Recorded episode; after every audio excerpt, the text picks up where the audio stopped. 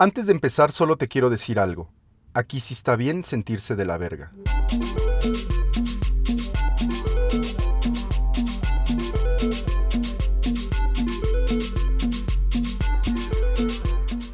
Me desperté ansioso, más ansioso de lo normal. No recordaba muy bien mi sueño, pero tenía que ver algo con espejos. Enseguida sonó el teléfono. En la pantalla de mi celular apareció el nombre de María. Contesté rápido porque deseaba urgentemente platicarle mi semana. Lo escucho, me dijo. María, hola. Tengo muchas cosas que contarte. Le hablé del trabajo, de mi familia, de mis amigos y de mi pareja.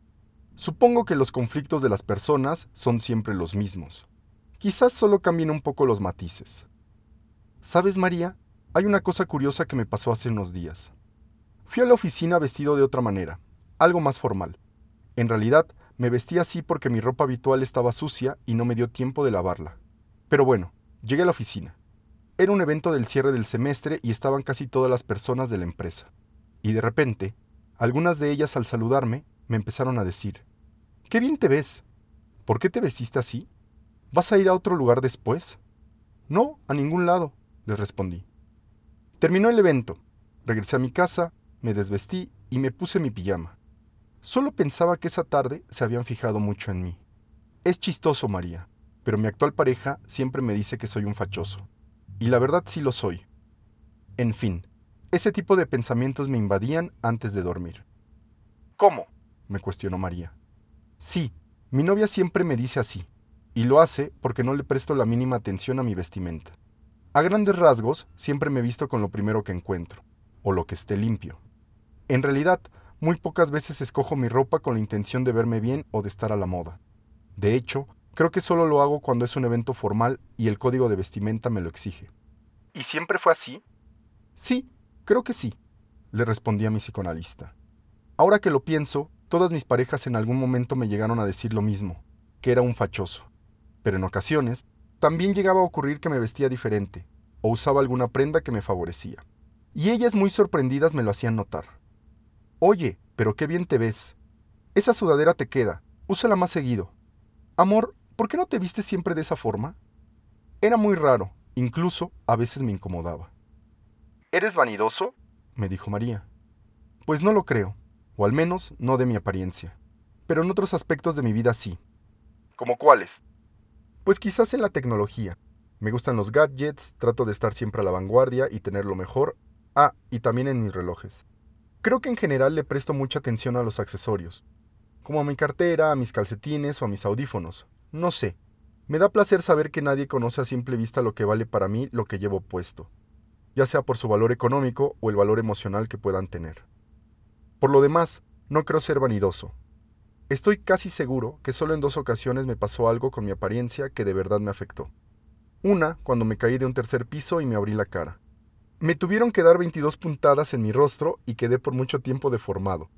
Y lo otro sería mi rosácea, pero me estoy desviando.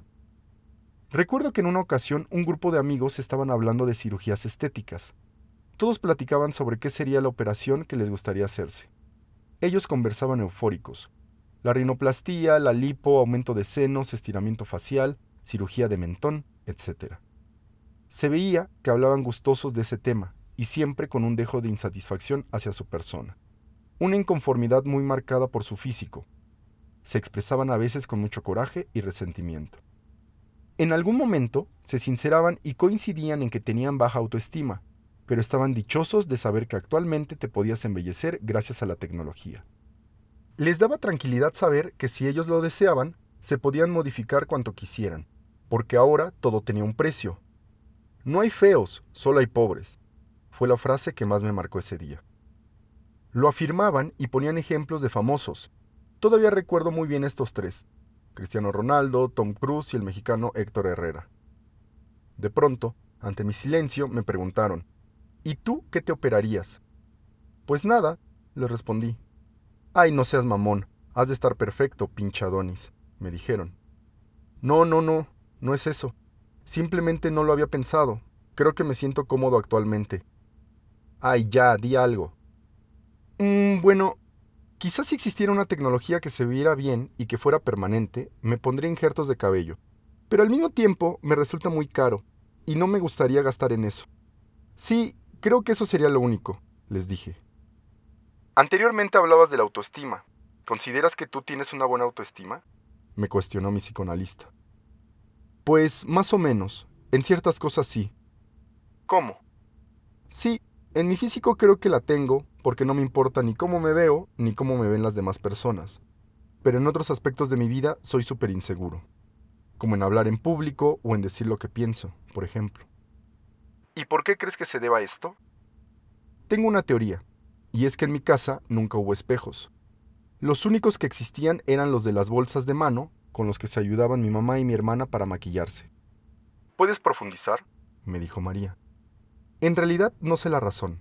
No sé si estaban prohibidos o qué, pero no había espejos de cuerpo completo ni tampoco medianos, como los que se colocan en los baños. Recuerdo que cuando necesitaba mirarme en un espejo para ver cómo me veía, lo hacía con el reflejo de la televisión apagada o en la puerta del microondas. ¿En tu casa nadie se arreglaba viéndose en un espejo? No, no que recuerde. Y en general, cuando teníamos que vestirnos de una forma en específico, agarrábamos la ropa, nos la poníamos y se la modelábamos a la familia.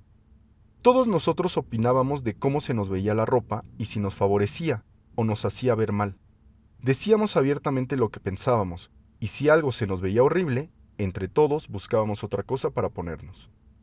Para mí, esta forma de vivir era lo normal. De hecho, era muy impactante cuando iba de visita a otros hogares y en sus casas estaban rodeados de espejos. No lo comprendía y se me hacía en extremo raro. Siéndote sincero, hasta que no tuve pareja caí en cuenta que lo anormal era no tener espejos. Mi primera novia era muy vanidosa. Sin mentirte, ella no podía pasar más de 10 minutos sin que viera su propio reflejo. Cuando vino por primera vez a mi casa, me preguntó muy sorprendida si no había espejos en alguna parte. Le dije que no, y curiosa me cuestionó el por qué. Pues no lo sé. Medio me acuerdo que el único que había era el del baño, pero se rompió, y nunca más volvimos a usar otro. Y cuando necesitas verte o arreglarte, ¿cómo le haces? me cuestionó. Me miro en el reflejo de la tele. No puede ser, no lo creo, me dijo. Así que la manera en la que ella pudo lidiar con la falta de espejos en mi hogar fue mediante la cámara frontal de su celular. La encendía, se maquillaba, se arreglaba o simplemente se veía ahí. A los meses me hizo prometerle que le regalaría un espejo y que lo pondría en mi casa. Obvio, eso nunca pasó. Ella y yo terminamos. Varios años después conocí a otra persona y ocurrió lo mismo. Las mismas preguntas y la misma petición. ¿Me regalas un espejo y lo pones en tu casa? Y esto era siempre algo recurrente en mis relaciones. De hecho, el primer espejo formal que estuvo en mi casa se dio cuando cumplí 30 años, y eso porque arreglé por completo el baño y sentí que era necesario. Mamá, papá y yo disfrutábamos mucho ese objeto. Era lindo, pero al mismo tiempo nos resultaba muy extraño vernos reflejados en él. Siento que al final, por más que nos gustara que estuviera el espejo ahí, nunca logramos acostumbrarnos del todo. Literalmente, una vida sin ver nuestro propio reflejo. Era obvio que resultaría complicado aceptarlo, Curiosamente, he tenido muchos cambios en mi rostro. Primero, mi rosácea. Luego, a causa de mi neuritis óptica, se me cayó un poco mi párpado izquierdo.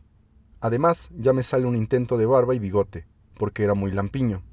Y lo más sorprendente es que me empiezan a salir canas. Ahorita que hablamos de espejos, me vino a la mente un recuerdo. He tenido cuatro noviazgos.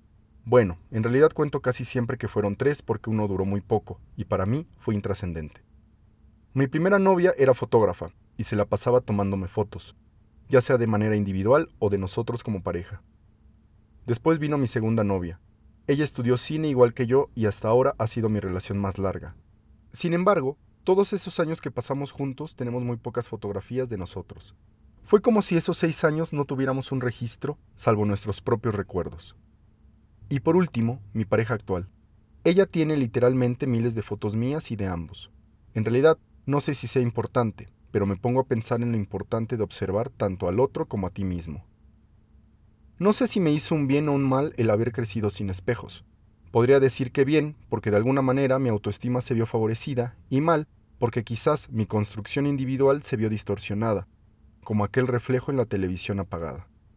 Ahora pienso que saber observar y dejar que otros lo hagan es vital. Convivir con el otro y su reflejo, ser conscientes de las otras personas y ser consciente de ti mismo hace una gran diferencia.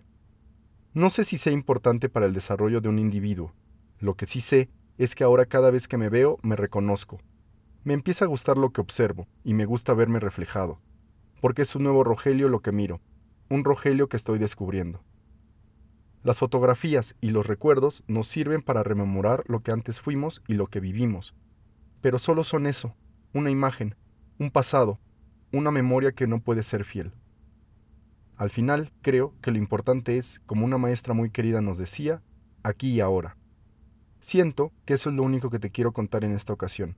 Quizás otro día te platique sobre mis traumas o del por qué soy inseguro al estar enfrente del público, o simplemente de expresar lo que pienso. ¿Quieres agregar algo más? me dijo María. No, creo que no, le respondí. Hasta luego. Linda semana. Y mi psicoanalista me colgó. Quizás este episodio te pueda resultar confuso o disperso, pero sabes, a veces así es el psicoanálisis. No sabes muy bien lo que experimentas, pero lo que sí te puedo decir es que cuando terminé de hablar con María me sentía muy liberado, en paz, tranquilo.